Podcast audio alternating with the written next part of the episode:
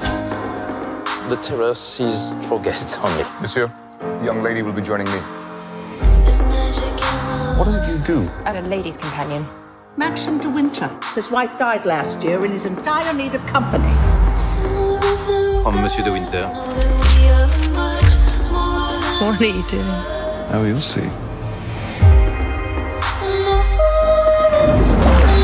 This week. week. I'd like to never forget it. Come to Manly. I'm asking you to marry me, you little fool. Mrs. De Winter, may I present Mrs. Danvers? Welcome to Mandalay. Never seen a house like this. Oh, I'm sorry. I thought you'd been a lady's maid. This is all very new to me. Oh, I'm sure you won't disappoint him, madam, if that's your concern. We did a lot of entertaining when the late Mrs. De Winter was alive. You can talk to me about her. I have no secrets from you. All marriages have their secrets. Has Max ever talked to you about the accident?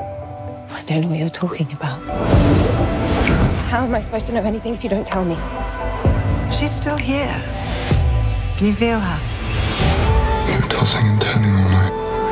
Rebecca. Bad dream. She was the love of his life.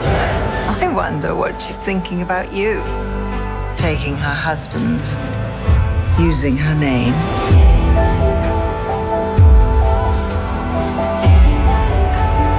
He doesn't love you. I said I want the truth.